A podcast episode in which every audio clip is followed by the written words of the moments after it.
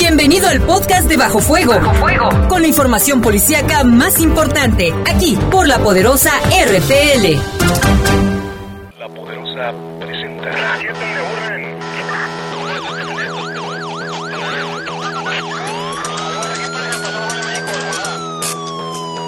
La poderosa, la poderosa presenta.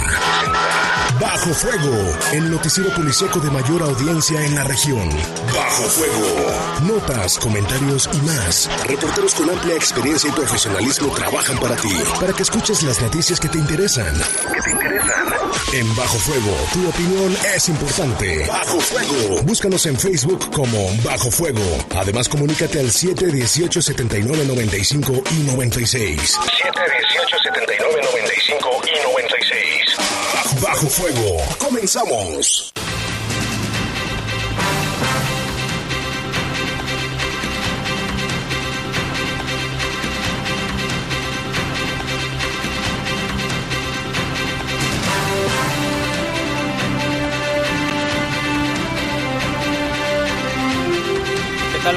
Tardes, sean bienvenidos a otra emisión de Bajo Fuego. Hoy miércoles 21 de agosto son las 7 y 2 minutos, Ah, ya, ya cambió. 7 y 2 minutos este miércoles.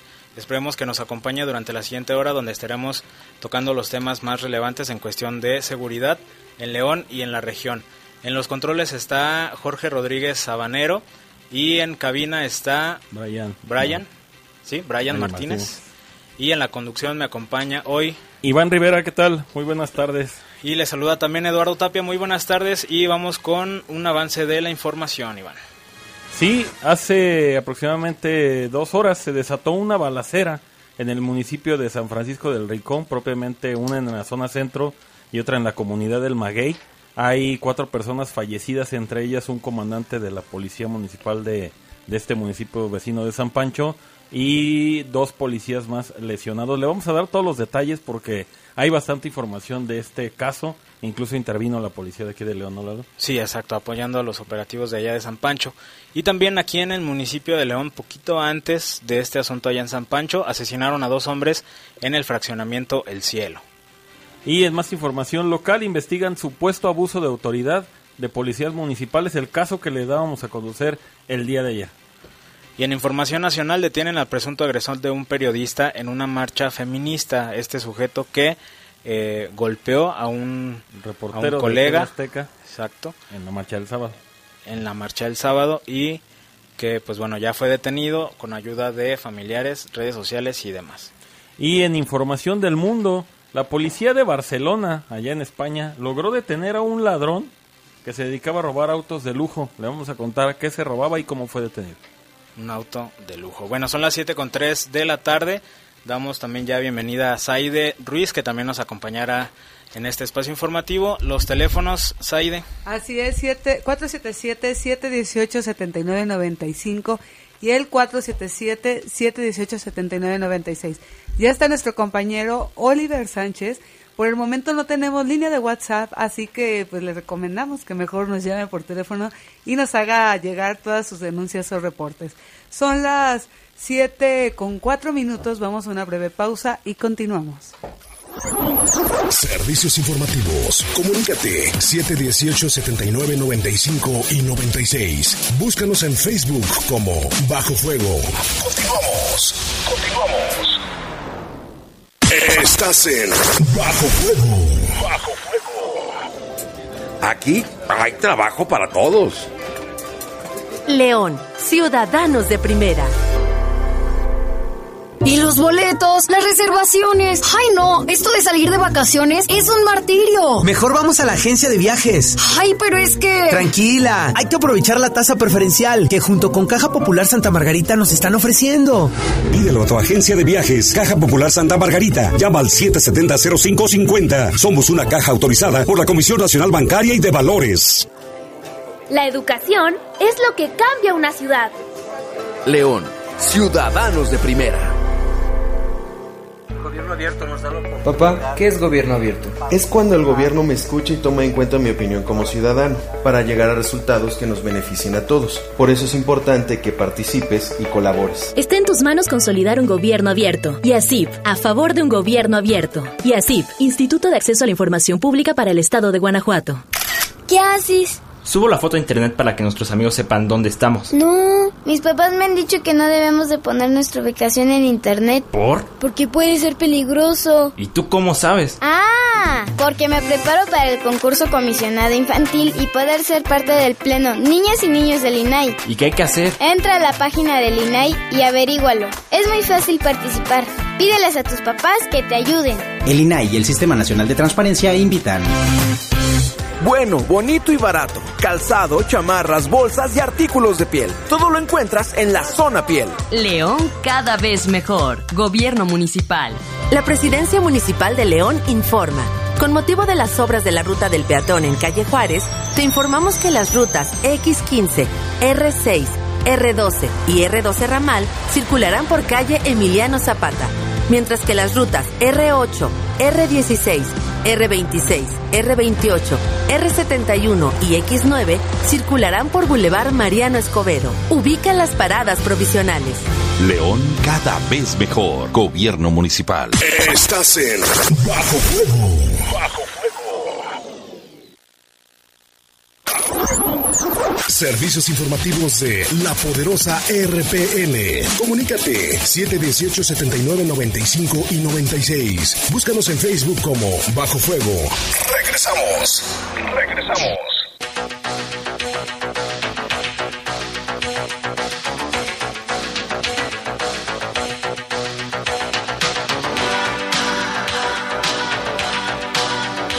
Siete minutos. Y vámonos con toda la información que acontece en el país. Y es que detuvieron a un presunto agresor de periodista en la marcha feminista.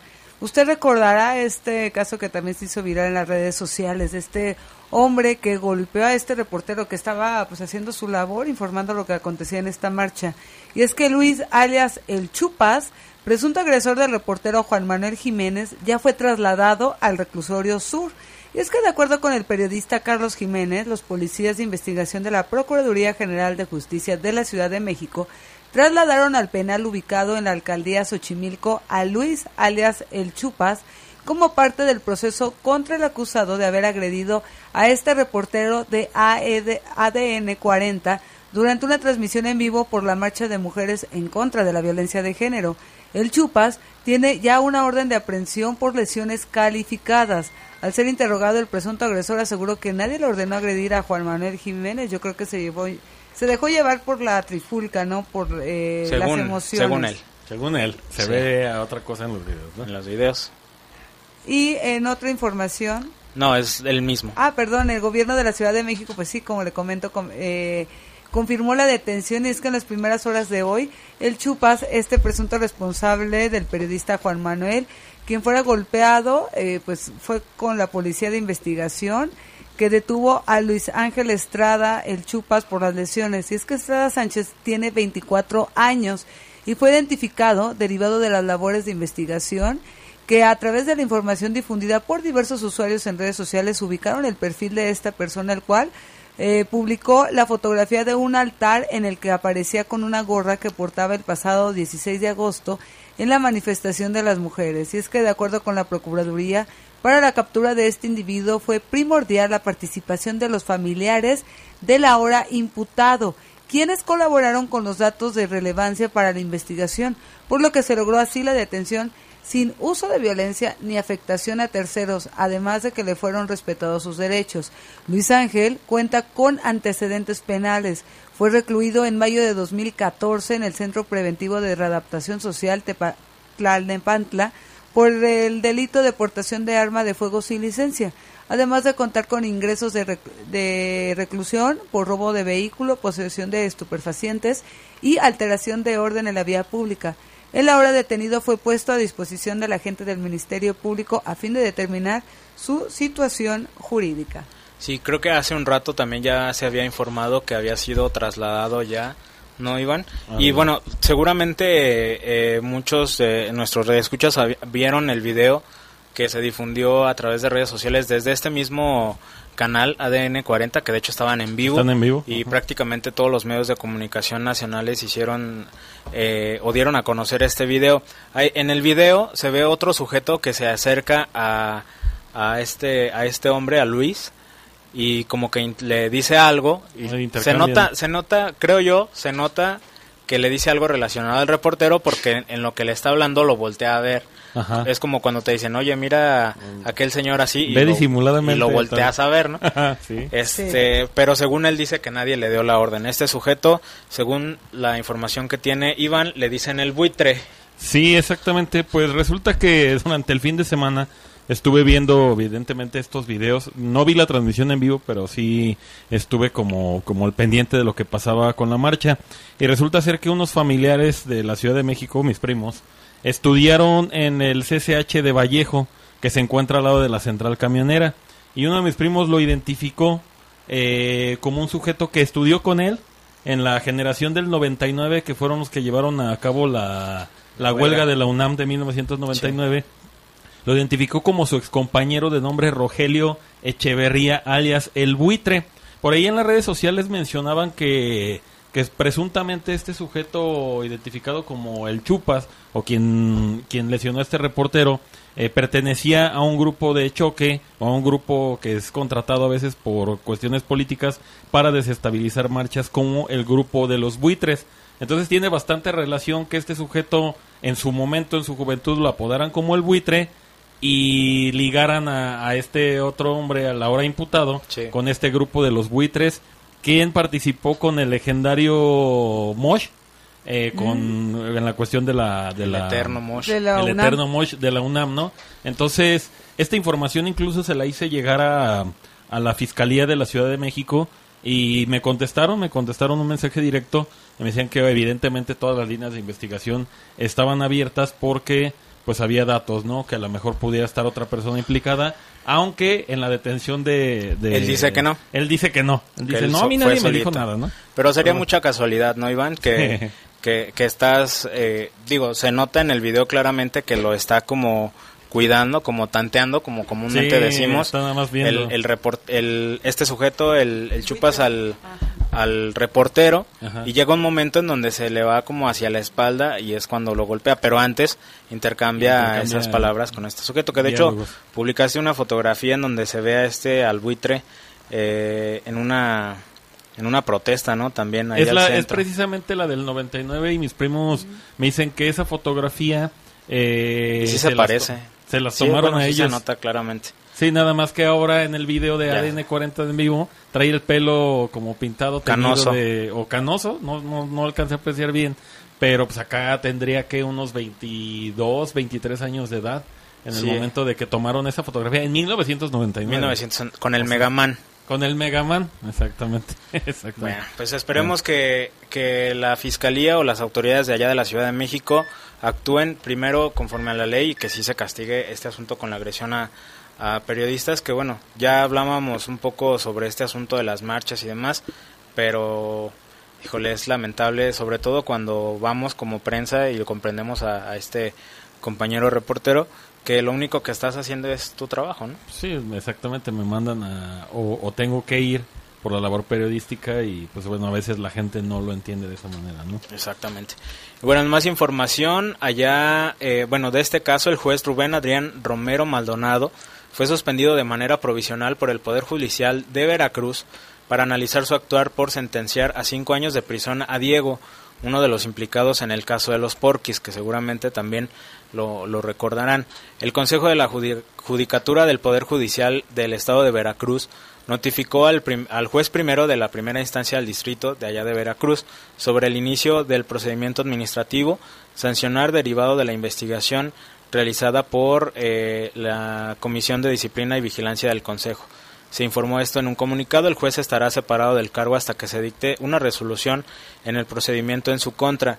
Se analizará que el actuar del juzgador haya sido acorde a los lineamientos contenidos en la norma y que se haya juzgado con perspectiva de género, se indicó. Eh, pues bueno, este, es- este juez será sancionado eh, de, pues estará inhabilitado de sus, de sus labores Y eh, esto fue, bueno, otra información, el viernes integrantes de la central visitaduría judicial allá en Veracruz, pues hicieron extenso esta información también. En febrero pasado, otro juez federal fue destituido del cargo por un caso de pederastía. En este, cuatro jóvenes presuntamente cometieron abuso sexual contra una menor. Entonces, Mm. este juez, que era muy, fue muy controver- con- Controversial controversial, el ¿no? caso, Que- ¿no? Ujú. El caso y nada más lo- lo- les impuso cinco años de, de prisión. Sí, les impone cinco años de prisión y pues el consejo de, digamos, de regulación, el consejo que se encarga, entre comillas, vamos a llamarlo así para que sea más entendible, de sancionar a los jueces Y que vigilar. hacen y vigilar lo que hacen, pues se encuentra al parecer elementos suficientes como para sancionarlo, por lo mismo que siempre hemos comentado, ¿no? A veces parece que, que las autoridades, en este caso los jueces, pues la, la, la policía, el Ministerio Público hace su labor, detiene y estos con la mano en la cintura los dejan salir. Entonces lo que están revisando en estos casos es en base a qué otorgó esa sentencia y si es que había pruebas suficientes como para condenarlos quizás a más tiempo, a una reparación del daño mayor, no lo hizo, entonces se cree que lleva ya por ahí este Algún asunto de alguna corrupción irregularidad de corrupción y por eso está separado ahorita del cargo y no será hasta que lo hasta que se resuelva, ¿no? Decían que que este juez incluso ostentaba una vida de lujos, no sé si recuerdas esas notas, Sí. Lalo, que ostentaba una vida que, eh, se apare- eh, que parecía que con su sueldo no alcanzaba, es decir, los lujos que presumía en redes sociales, incluso relojes de millones de pesos, pues no corresponden a lo que gana. Si bien es que un juez gana bien, pues aparentemente no correspondía. Parece ser que se está tomando cartas en el asunto y esperemos que se resuelva de la me- mejor manera este caso del juez que no sentenció como se esperaba a este caso de los porquis, ¿no? Sí, exacto. Y pues bueno, que, que se, di- se investigue bien y que también sea una llamada de atención para los jueces para que pues que, Pues hagan su chamba. que hagan su chamba conforme a la ley y que no ser. se no se vean influenciados por asuntos billullo. de dinero. Iván, en otra información. Sí, continuamos con la información y resulta ser que en la Ciudad de México asesinaron a un presunto ladrón, este falleció, después de que se hizo pasar por repartidor de comida. El día de hoy se registró una balacera donde murió un presunto asaltante que se hizo pasar, como les decía, como repartidor de comida en calles de la colonia Polanco en la tercera sección. El hombre murió por impactos de bala cuando se encontraba en la calle Edgar Allan y Ejército Nacional. En la zona eh, encontraron seis casquillos percutidos. De acuerdo con los primeros reportes, dos sujetos que viajaban a bordo de una motocicleta vestidos como supuestos repartidores de comida de una aplicación seguían a dos personas que acababan de realizar un retiro de dinero en efectivo de una sucursal bancaria. Una de las personas que era seguida por los delincuentes es un militar en retiro, o sea, un militar retirado ya jubilado. Este encaró a estos dos jóvenes en la motocicleta y disparó en contra de uno de ellos. Servicios de emergencia se trasladaron al lugar y alcanzaron a brindar los primeros auxilios a este joven presunto delincuente, pero falleció minutos más tarde cuando era trasladado en una ambulancia. Me recuerda el, un poco la nota que dábamos antier de este ladrón que utilizó una playerita de bebé.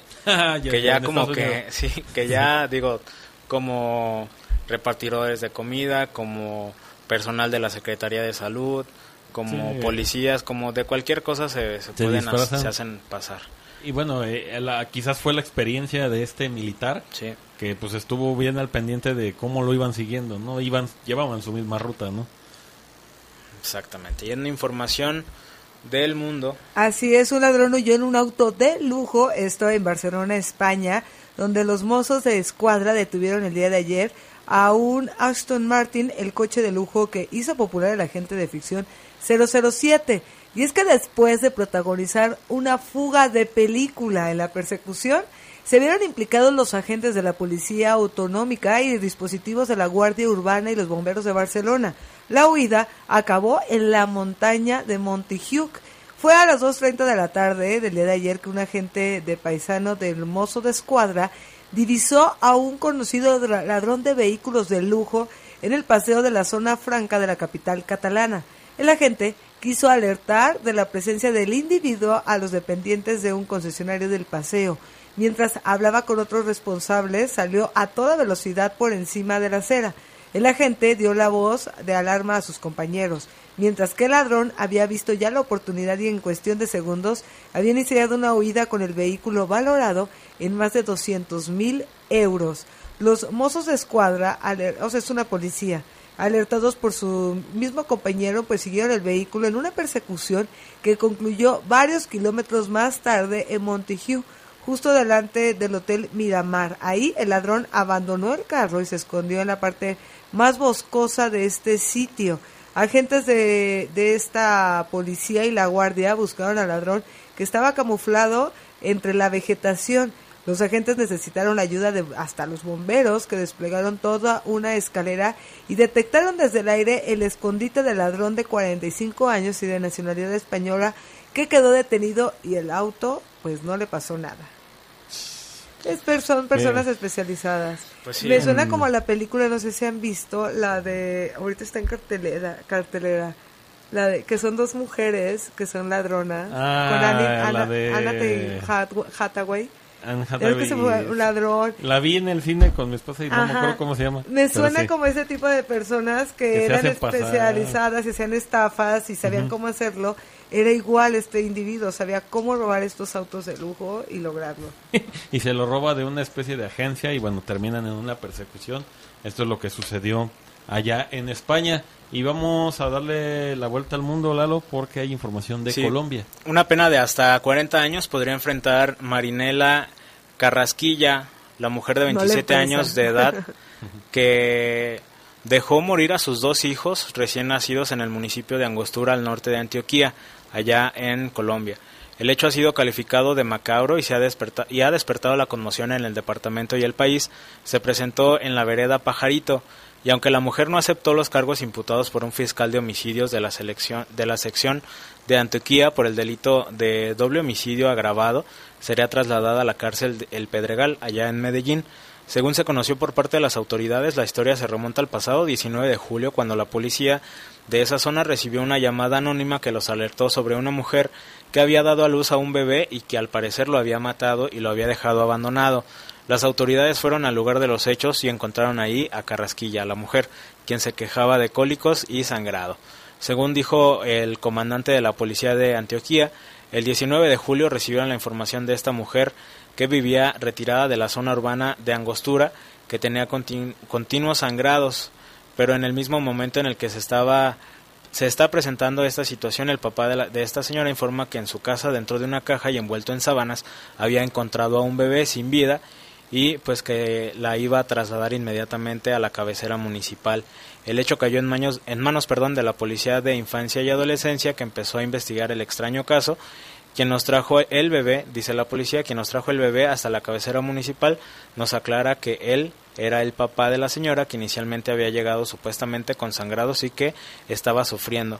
Al día siguiente recibimos otra llamada de la misma persona indicando que había encontrado a otro bebé dentro de una pared en una coneta y escondido en una bolsa también sin vida. Entonces, Mató sería a una uno y abortó al otro o se provocó un aborto, es lo que creo, ¿no? Hasta 40 años de prisión Doble homicidio. por homicidio que sería filicidio.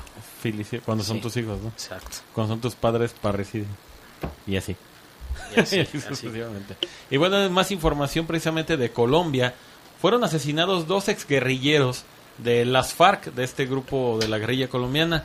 Fueron asesinados Anderson Pérez y Daniel Esterilla. La muerte los alcanzó con dos horas de diferencia, mientras el primero copió la invitación que le hicieron unos conocidos para irse a tomar unos tragos al balneario de Bocotoma, esto en el Valle del Cauca. El segundo, es decir, Daniel Estrella, caminaba, co- caminaba hacia la ONU y bueno, pues eh, tuvo que, que huir porque era perseguido. Dejaron las armas en el 2017 tras la firma de acuerdo de paz y se dedicaron a hacer pedagogía donde militaron.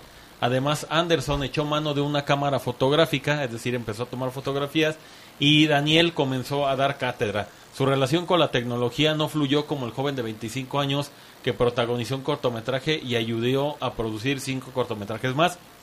Estos estaban convencidos de la salida negociada del conflicto, por eso, sin dejar las responsabilidades del partido, venían dedicados a recuperar el tiempo con sus familias, todo este tiempo que permanecieron pues perteneciendo a la guerrilla. Dice, la jornada alcanzó para que pues, tuvieran todavía comer alimentos y después fueron asesinados con algunas horas de diferencia. Se cree que este homicidio fue por, por cuestiones pues ligadas a lo que hicieron o sus actividades en la guerrilla, pero es una nota que dio la vuelta sobre todo allá en Colombia porque se supone que ya estaban como en paz, ¿no? Después de 2017, decir, bueno, ya, sin repercusiones legales, ¿no? Que no los detuvieron. Pues ahí está esta información en Colombia, Lalo. Pues bueno, eh, los invitamos a que se comuniquen con nosotros a los teléfonos 477-718-7995 y el 477-718-7996. Tenemos reportes. Reportes, en sí, hay que recordarles que no tenemos por ahora el La WhatsApp. línea de WhatsApp. Entonces cualquier reporte, comentario, sugerencia, queja, nos la pueden hacer llegar a la línea telefónica. Ahí está Oliver. Así es, estamos ahí interactuando y también a través de nuestra cuenta de Twitter que es Eh, a mí, a Iván Rivera, me encuentran como Iván R, arroba Iván R, guion bajo TV o de televisión TV. En Twitter, eh, a ti, Lalo, ¿cómo te encuentras? Lalo Tapia 88. Arroba Lalo Tapia 88 en Twitter y a Saide. arroba Saipo- Saipoder. Ya se me olvidó cómo era mi En cuenta. Twitter. Que tengo Y- dos cuentas, esa y yo en arroba Saigaga, pero es más Personal. más eh, personal la otra y la otra más profesional. Y bueno, también los invitamos a que nos sigan en la cuenta de Twitter de arroba el poder noticias y también aquí en la de la estación que es arroba la poderosa. Exactamente, 7.26 de la tarde. Vamos a una pausa Y y, regresamos. volvemos.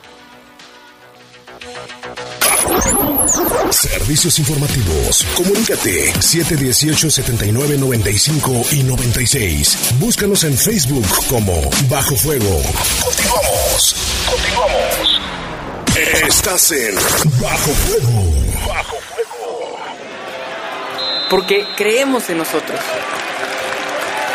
León, ciudadanos de primera.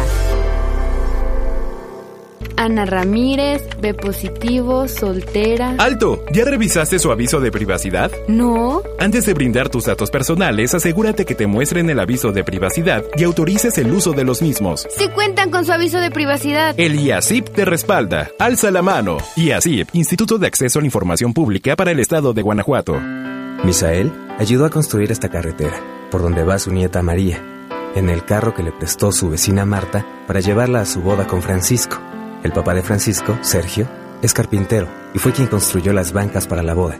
Si alguno de ellos no hubiera participado, este beso jamás habría sucedido. La democracia es como la vida. Si participamos todas y todos, crece y sigue adelante. Para seguir construyendo nuestra democracia, contamos todas. Contamos todos. INE. Tere, ¿sabes qué son los días de convivencia familiar que están en el calendario escolar? Sí, Carmelita, serán días en los que podremos aprender con nuestros hijos sobre las fechas cívicas más importantes. Qué bueno que la nueva escuela mexicana promueva nuestra participación dentro y fuera del salón de clases. No cabe duda que en la educación lo mejor está por venir. Feliz regreso a clases. Ciclo escolar 2019-2020. Secretaría de Educación Pública. Gobierno de México. La Presidencia Municipal de León informa. Con motivo de las obras de la ruta del peatón en calle Juárez, te informamos que las rutas X15, R6, R12 y R12 Ramal circularán por calle Emiliano Zapata, mientras que las rutas R8, R16, R26, R28, R71 y X9 circularán por Boulevard Mariano Escobedo. Ubica las paradas provisionales. León cada vez mejor. Gobierno municipal. Papá, ¿qué es gobierno abierto? Es cuando el gobierno me escucha y toma en cuenta mi opinión como ciudadano, para llegar a resultados que nos beneficien a todos. Por eso es importante que participes y colabores. Está en tus manos consolidar un gobierno abierto. Y ASIP, a favor de un gobierno abierto. Y ASIP, Instituto de Acceso a la Información Pública para el Estado de Guanajuato. La Presidencia Municipal de León informa. Con motivo de las obras de la ruta del peatón en calle Juárez, te informamos que las rutas X15, R6, R12 y R12 Ramal circularán por calle Emiliano Zapata, mientras que las rutas R8, R16, R26, R28, R71 y X9 circularán por Boulevard Mariano Escobedo. Ubica las paradas provisionales. León cada vez mejor. Gobierno municipal. Estás en Bajo Fuego. Bajo Fuego. Servicios informativos de la poderosa RPN. Comunícate 718 79 95 y 96. Búscanos en Facebook como Bajo Fuego. Regresamos. Regresamos.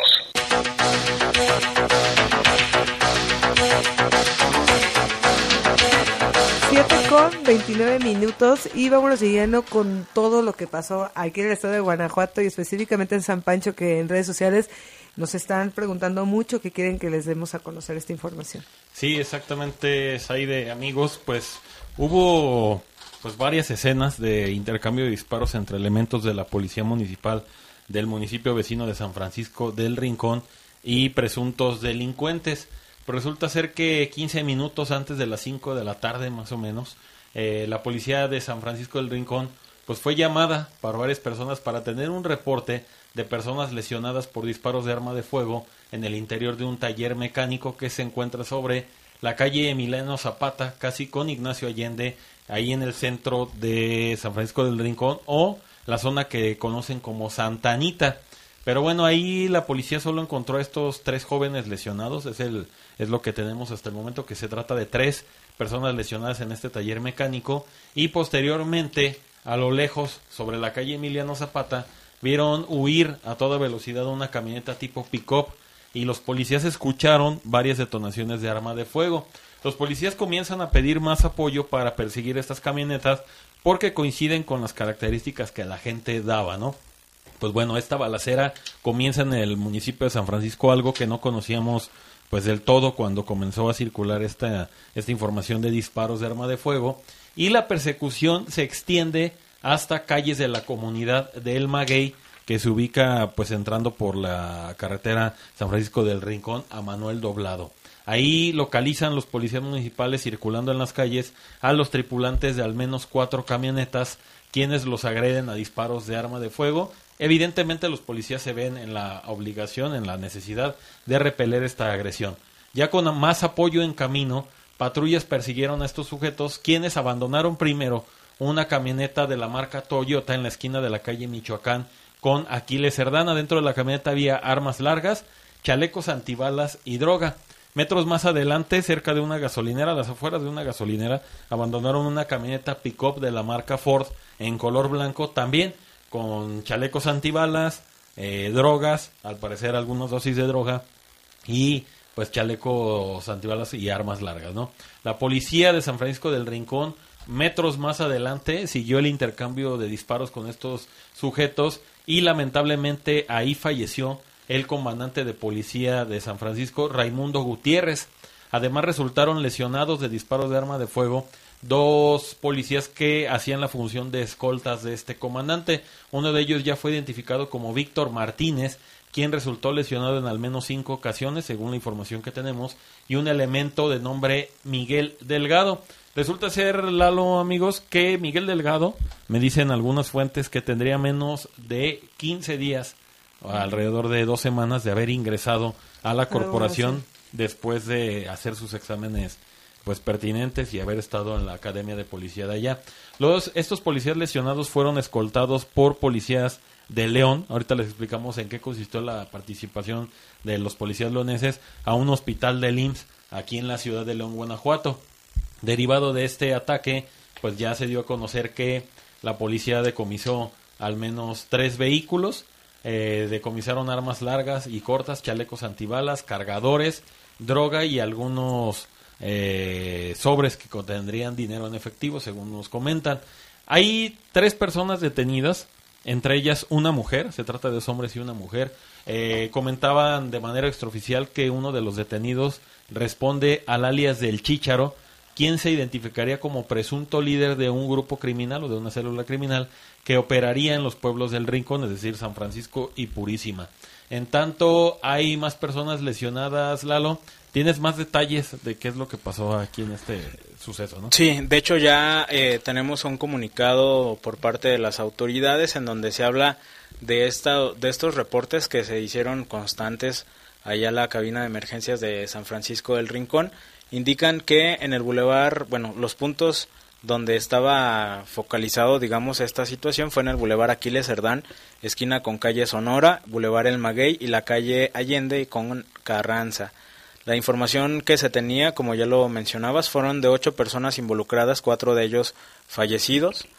Eh, y pues bueno, según se indica, se activaron los protocolos de seguridad y se solicitó la intervención de fuerzas de seguridad de las ciudades vecinas, que ya lo, lo comentaba Iván. León participó en estos eh, operativos de ayuda para poder dar con los, los responsables. Hay filtros de seguridad en los distintos municipios, que serían en los municipios vecinos a, a San Francisco del Rincón. Y eh, pues bueno, esta es la información que proporciona precisamente ese municipio en relación a, este hecho. La policía municipal de aquí de la ciudad eh, mencionaba a través de su cuenta de Twitter, dice apoyamos en operativo por enfrentamiento armado, se hizo un bloqueo para asegurar el acceso a León y en la comunidad del Maguey de San Francisco y se estableció un segundo anillo de seguridad para la revisión de autos. También se brindó apoyo con ambulancias de bomberos, que hace un rato escuchábamos eran al menos tres o cuatro ambulancias las que iban, y también se solicitó apoyo del SUEG para el traslado de un civil lesionado por arma de fuego a uno de los hospitales, como ya mencionaba Iván, de aquí de la ciudad. Esto, eh, pues es información que, que dimos también a conocer en, la tarde con, el, con el Rolas y pues esperemos ya una información más amplia por parte de las autoridades en relación a este caso que muy probablemente mañana, bueno, mañana la pudiéramos tener, esperemos que así lo den las autoridades. y mañana tendremos más detalles también en los espacios informativos. Y aclarar también del video que circula en, en WhatsApp, porque también el de la gasolinera que no es ese hecho. ¿Ese ese hecho, sí, en Uruapan, Michoacán, que era lo que se estaba confundiendo, que había sido del asunto en el fraccionamiento del cielo, que es el que vamos a hablar a continuación. Que mencionábamos eh, momentos antes de que empezara todo este asunto allá en, en en San Francisco del Rincón hubo dos personas que fueron asesinadas en el fraccionamiento El Cielo. Este hecho fue en este fraccionamiento que está ubicado en la salida a, a Lagos, Lagos de Moreno, en el kilómetro 3 o 4, si no mal recuerdo. Y ahí llegaron algunos sujetos a bordo de una camioneta de color blanco, dispararon en contra de los hombres, uno de 30 años aproximadamente y otro de unos 22 años, ambos sin que se haya confirmado su identidad plenamente. Hay, hubo operativos en toda la zona por parte de las autoridades municipales, no hay detenidos y se suma a la lista de cuántos homicidios llevamos, Iván. Mm, más de 20 Ya íbamos para los 30, ¿no? Por ahí andábamos. Y parecía que eh, por lo menos uno o dos días iba a estar tranquilo, pero bueno, se da este hecho allá en el fraccionamiento El, el Cielo, que es precisamente ese el video que mencionas. Hay un video donde están unos hombres parados eh, adentro de una camioneta como como Nissan. como una pequeña una, camioneta como estas cerradas como ochentera no muy larga. y llegan unos objetos se bajan y disparan pero eso fue en Michoacán, sí ese video se, se hizo viral eh, yo también lo, lo recibí y en algún momento sí pensábamos que era que era aquí en León o que era, yo pensaba también que era el, caso de San Francisco del Rincón, ¿no? Porque la información no estaba muy clara, un video de una cámara de seguridad, y digo, si ustedes en algún momento llegan a verlo en redes sociales, sobre todo, que es donde se está haciendo viral, pues sepan que no ocurrió aquí en León, sino en Europa, Michoacán, la mañana de hoy. Exactamente. Y bueno, eh, tenemos alguna de todos estos videos que nos estuvieron mandando también del asunto de San Francisco del Rincón. escuchamos un poco de lo que escucharon precisamente vecinos de esa zona.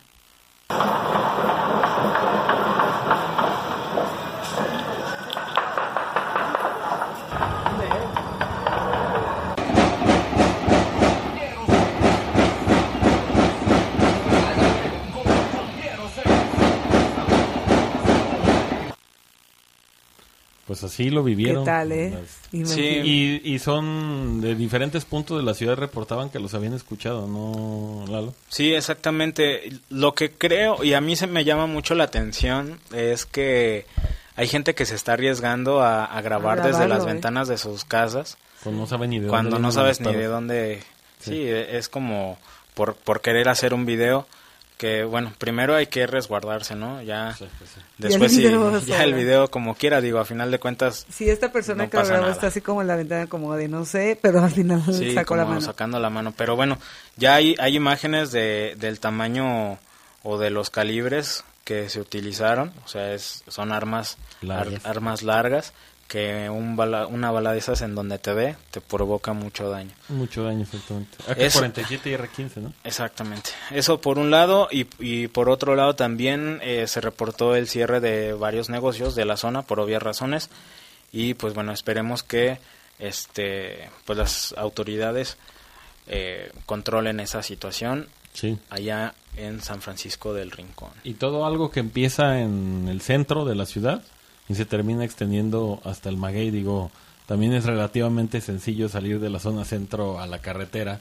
pero pues una, una balacera que ha de haber durado todo el enfrentamiento, me comentaban algunas fuentes, cerca de 25 minutos a media hora, bastante despliegue policíaco. La policía de León eh, envió 25 patrullas 25 patrullas, casi cada patrulla con dos elementos.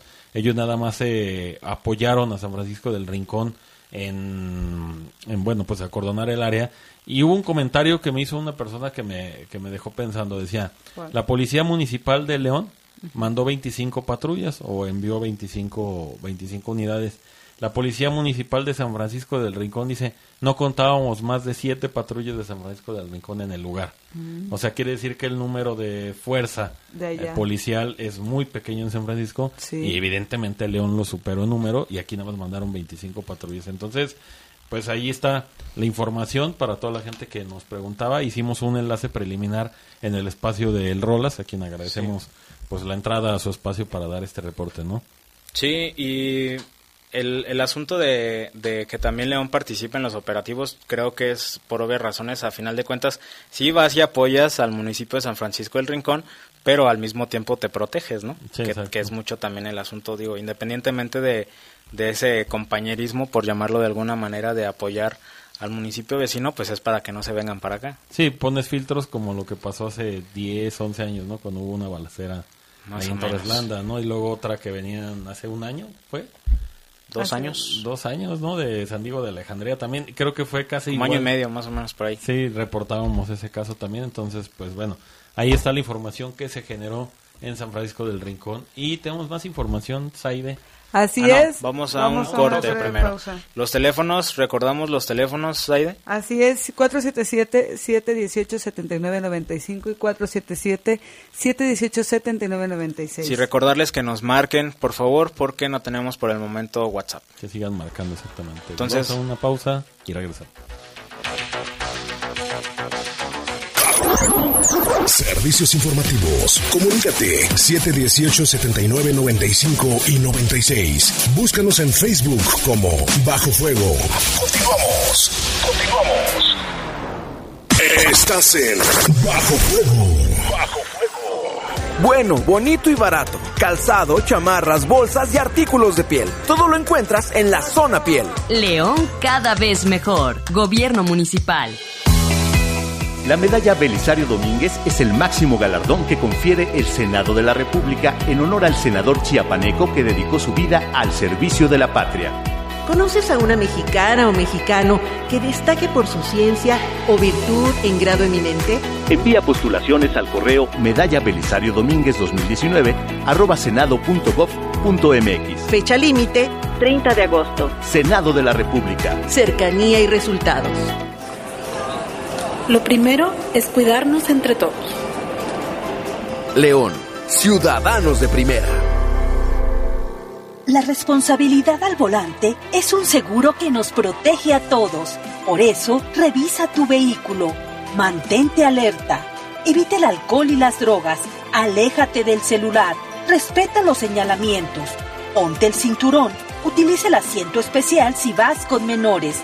Con seguridad llegarás a tu destino. Cuídate, cuídame, cuidémonos todos. Secretaría de Comunicaciones y Transportes. Gobierno de México. No esperes a que llegue la tormenta. Prepárate. Si te encuentras en la costa y se acerca un ciclón tropical, no te acerques al mar ni realices actividades acuáticas. Protege tus instrumentos de trabajo y a tus animales y resguarda bien cualquier sustancia peligrosa. Sigue las indicaciones de protección civil y si te piden evacuar, hazlo inmediatamente. Tu vida y tu seguridad son lo más importante. Comisión Nacional del Agua. Gobierno de México. En la Cámara no hay tiempo que perder para legislar. Lo que lograron las y los diputados es que ahora estudiar hasta la universidad ya es un derecho para todas las personas. Lo que yo vi es que ahora en los planes y programas de estudio se incluirán las lenguas indígenas y además se realizarán con perspectiva de género. Muy bien, las y los diputados están trabajando para que los niños y las niñas estemos mejor preparados. Ahora le toca a usted decidir qué carrera quiere estudiar. Cámara de Diputados. Legislatura de la Paridad de Género. La Presidencia Municipal de León informa. Con motivo de las obras de la ruta del peatón en calle Juárez, te informamos que las rutas X15, R6, R12 y R12 Ramal circularán por calle Emiliano Zapata, mientras que las rutas R8, R16, R26, R28, R71 y X9 circularán por Boulevard Mariano Escobedo. Ubica las paradas provisionales. León cada vez mejor. Gobierno municipal. Estás en Bajo Fuego. Bajo Fuego. Servicios informativos de la poderosa RPN. Comunícate 718 79 95 y 96. Búscanos en Facebook como Bajo Fuego. Regresamos. Regresamos.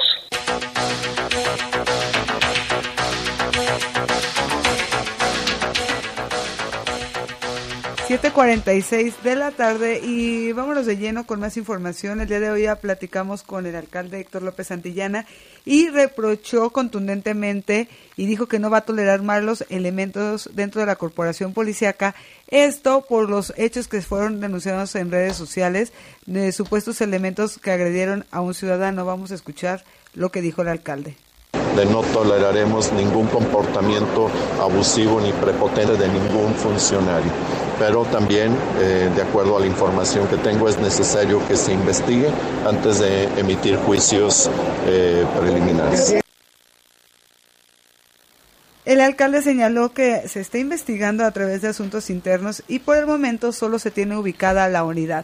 Más tarde platicamos con el secretario de Seguridad de León, Mario Bravo Arrona, y reveló que son dos los elementos involucrados en esta supuesta agresión que fue denunciada en redes sociales en contra de un joven de 23 años. Y dicho hecho dijo, dijo que está siendo investigado más eh, pues no se sabe todavía si fue o no fue, se está investigando, vamos a escuchar.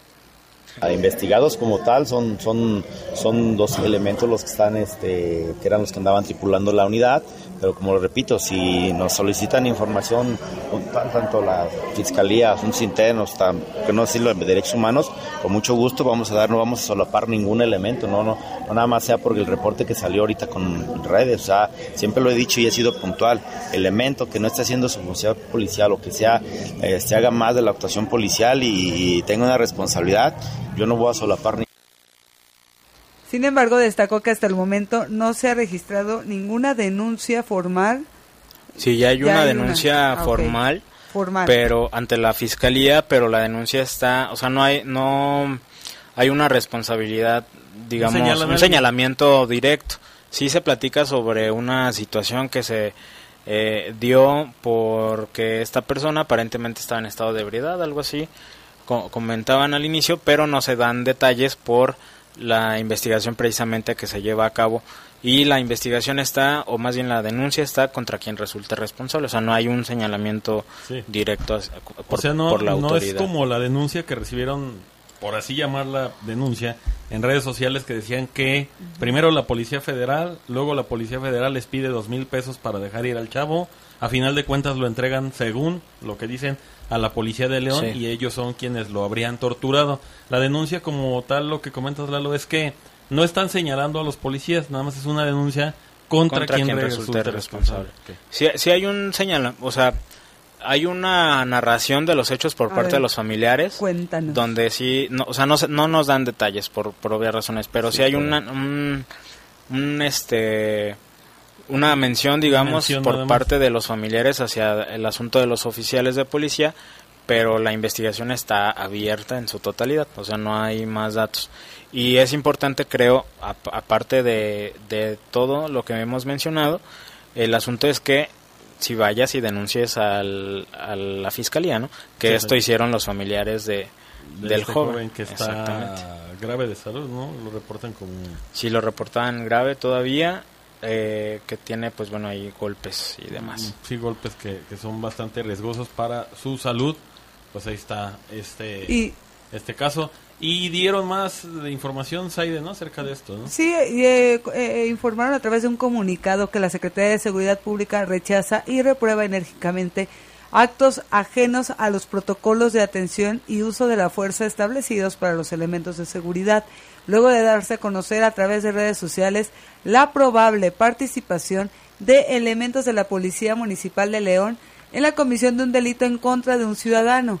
La Secretaría de Seguridad Pública estará atenta a la investigación que en su caso realice la instancia penal y administrativa y coadyuvará a ellas en todo momento, por lo que la Secretaría reitera que no tolerará acciones que atenten contra la confianza de la ciudadanía y el honor de sus corporaciones, así señala este comunicado. Pues ahí está esta información. Habría que esperar. ¿no? Hay que esperar. Ya mencionaba Saide que el secretario dice que no está, o sea, no, han- no ha sido nadie sustituido, ¿verdad, Saide? No, están, están trabajando en la normal. investigación, se tiene el número de, De la de patrulla. la patrulla, pero la investigación continúa. En caso de que se confirme que son responsables los elementos, por obvias razones serán destituidos y también serían puestos a disposición de la fiscalía. Sí, exactamente. Que eso, que eso generalmente también lo hacen como en el mismo momento, ¿no? como es como de- exactamente. llevan a cabo la, a- la, la aprehensión o la orden de aprehensión y en ese momento la Secretaría de Seguridad Pública, basándose en ese caso de la orden de aprehensión, los da de baja. ¿Esto por qué? Para que legalmente no exista posteriormente a la detención una, una denuncia en contra de la policía por correrte, ¿no? Sí. Injustificadamente, ¿no? Entonces, eso es lo que pasa con la Secretaría de Seguridad Pública en el caso de estos policías señalados como presuntos responsables de torturar a un joven de 23 años de edad. Y tenemos reportes, Lalo. Reportes. A Oliver, Así es, aquí Oliver. está nuestro compañero Oliver. Eh, Claro que sí, Lalo. Aquí en los reportes el señor Felipe dice que en el rancho de Alfaro los delincuentes no dejan nada bueno y las autoridades no actúan. Y en otro reporte el señor Moreno dice que en las escuelas públicas piden cuotas para mantenimiento a los padres de familia, pero en realidad es una estafa por el hecho de que ese dinero se lo gastan en otras cosas. Eso, ese creo que es un problema muy, muy común, ¿no? Que luego siempre culpan a los directivos de que se quedan ahí con el dinero de las cuotas. Y bueno, en otro reporte del mismo señor Moreno dice que atrás de Alonso de Torres por la Cruz Roja hay muchos asaltos, así que invita a las, a, a las autoridades a que se den una vuelta por ahí. León 1. La- no, pero en la parte de, de atrás. ¿La en Cruz Roja? Sí. León 1, ¿no? No, León 1 es enfrente, ¿no? Ah, sí, cierto. Es en la parte de- San Felipe. Sí, creo que San Felipe. No sé qué colonia sea, pero hay, una... ver, si alguien- sí hay, ubíquenos sí hay partes que están como muy solas ahí en, en esa zona, sí hay Sí, partes cierto. que hay muy solas. Y me ha tocado ver también que hay fallas de alumbrado. Sí, y todavía seguimos con el alumbrado que parece estrobo de antro, que todavía pasas por las calles y están como parpadeando. Entonces también eso es, eso es algo que- Encendidos de día y apagados de noche. O, o también, esa es la otra, me ganaste la idea, era la otra que, que prenden como errores que, que no están. ¿Tenemos más reportes, Oliver? Así es, ya para finalizar, Rafael Rodríguez dice que les manda muchas felicitaciones a ustedes por el programa. Muchas gracias. Muchas Gracias a Rafael. A Rafael. Y tenemos comentarios Tenemos- en redes. En redes sociales tenía aquí un saludo para eh, Negrete. Jesús Negrete. Jesús Gracias. Negrete Narváez, que siempre nos escribe a través de Twitter. Dice, lo voy a leer textual. Buenas tardes, saludos para todos en cabina. Saida Hermosa, no me pierdo el programa para escucharla. Ah, muchas gracias. De los asesinados en San Pancho, dice cuántos son, ya lo mencionamos Jesús, fueron cuatro personas fallecidas, ya lo menciona Iván, entre ellos un comandante de policía Así es. del municipio de San Pancho y eh, la información que vaya surgiendo y los detalles los tendremos en los diferentes espacios informativos, mañana en la mañana, en la tarde y lo que tengamos de más información y detalles también en Bajo Fuego. ¿Tienes algo más en redes sociales? Tenemos Iván. Este, más información más bien. Sí, tenemos información Hasta desde Guanajuato. Guanajuato con Salvador Contreras.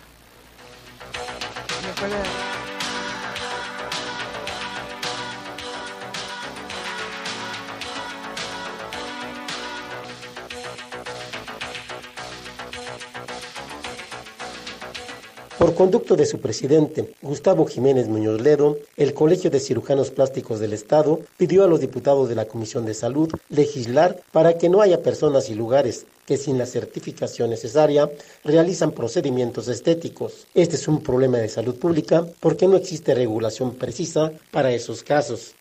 en todo el estado, ¿eh? O sea, se da incluso en ciudades pequeñas, este, en los límites de nuestro estado tenemos el mismo problema. La base del problema es que pues son personales no capacitado, a veces médicos, a veces ni siquiera son médicos, que ofertan un- una, una esperanza o una mejoría estética dentro de un procedimiento no adecuado. El problema es tan grave que en el estado de Guanajuato hay 62 cirujanos plásticos certificados y cerca de 500 hombres y mujeres que con un curso tomado por internet o bien impartido por establecimientos patito aplican botox, implantes y otras acciones propias de los especialistas. Entonces son productos que no sé cómo llegan al país, cómo los traen clandestinamente y los están inyectando. Muchas veces puede ser la pura, la pura pantalla y ser, tratarse de aceites minerales, de aceites eh, eh, eh, vegetales o de aceites de uso industrial. Muchas de las veces los daños ocasionados a los pacientes son irreversibles y por lo general quedan impunes, ya que las víctimas no denuncian a los responsables. Informó desde Guanajuato Capital, Salvador Contreras. Es la información que tiene nuestro compañero Chava Contreras desde Guanajuato. Y eh, Iván, seguimos con información importante de aquí de la ciudad. Sí, pues la acusado por el delito de homicidio calificado, Sergio Esaí, conocido como el Apache, ha sido sentenciado a purgar una pena de 26 años de prisión, condenado por la Fiscalía General del Estado, eh, obtuvieron esta vinculación.